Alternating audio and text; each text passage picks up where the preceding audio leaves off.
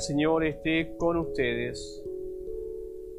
Lectura del Santo Evangelio según San Juan.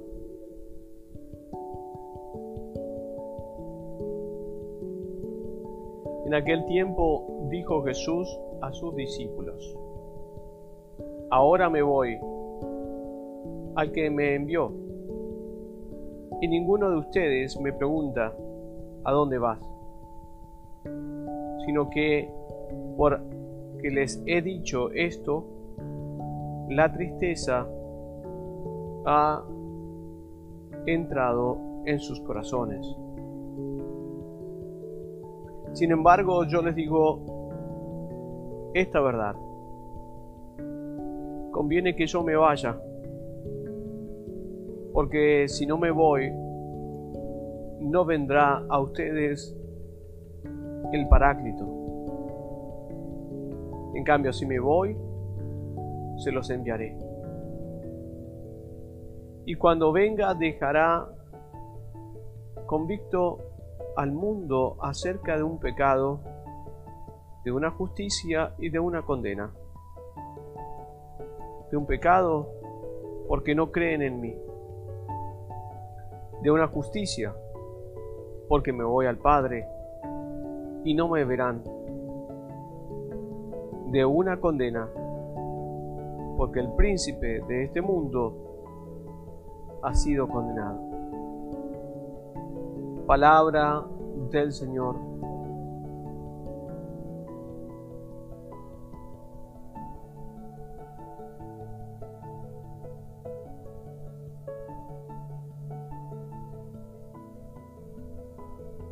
Al momento de la conversión de San Pablo, nos recordamos esas palabras que el Señor le dice a Ananías y que Ananías se la dirá a San Pablo.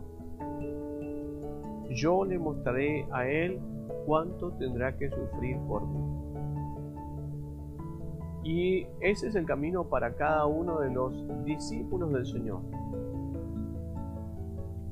No somos nosotros los que hemos elegido a Jesús, sino que Jesús nos ha elegido a nosotros y nos va a mostrar cuánto vamos a tener que sufrir por Él. Y nosotros sabemos que el sufrimiento por Jesucristo nunca es en vano. Tiene esa gracia tan especial de que nos permitirá a nosotros ser infinitamente grandes infinitamente privilegiados. Y ese espíritu que recibimos se hace solo por la presencia de Jesús delante del Padre con su cuerpo, para poder establecer en nosotros un acto infinitamente misericordioso que será la presencia de Dios en los hombres. Ya no es solamente que el Espíritu del Señor inspira, como sucede por ejemplo con Simeón. Dice justamente las Escrituras que el Espíritu del Señor guiaba a Simeón. El Espíritu del Señor estaba con David. Ahora nosotros ya no solamente está con nosotros, sino está dentro de nosotros. Y eso es gracias a que Cristo está en el Padre. Prontamente celebraremos esa ascensión, esa glorificación y esa pacificación que va a ser Jesucristo con nosotros ante el Padre. Y el fruto de ello será justamente la presencia del Espíritu Santo en nosotros. Él nos ha dado esta gracia y quiere que la cuidemos, aún cuando puede llegar a suceder que nuestros discipulados nos causen dolor, sacrificio y sufrimiento. Yo le mostraré a Saulo o a San Pablo cuánto tendrá que sufrir mí. Hoy en la lectura de los Hechos de los Apóstoles, vemos cómo San Pablo es azotado como Jesucristo. Ciertamente no murió, pero todo su cuerpo quedó llagado.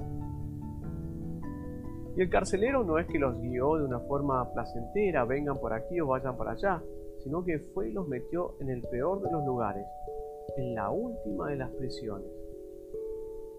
¿Y cómo le paga San Pablo a ese carcelero? Cuidándole la vida. Esa clase de acción es la acción que permite siempre el Espíritu. Si nosotros no tenemos el Espíritu del Señor, no podemos entender lo que San Pablo hizo y lo que nosotros tenemos que hacer. Muchas veces nos va a tocar sufrir. Y eso es porque el Señor nos ha elegido y nos hará ver cuánto tenemos que sufrir por Él. Pero para poder hacerlo, lo tenemos que hacer con el Espíritu del Señor.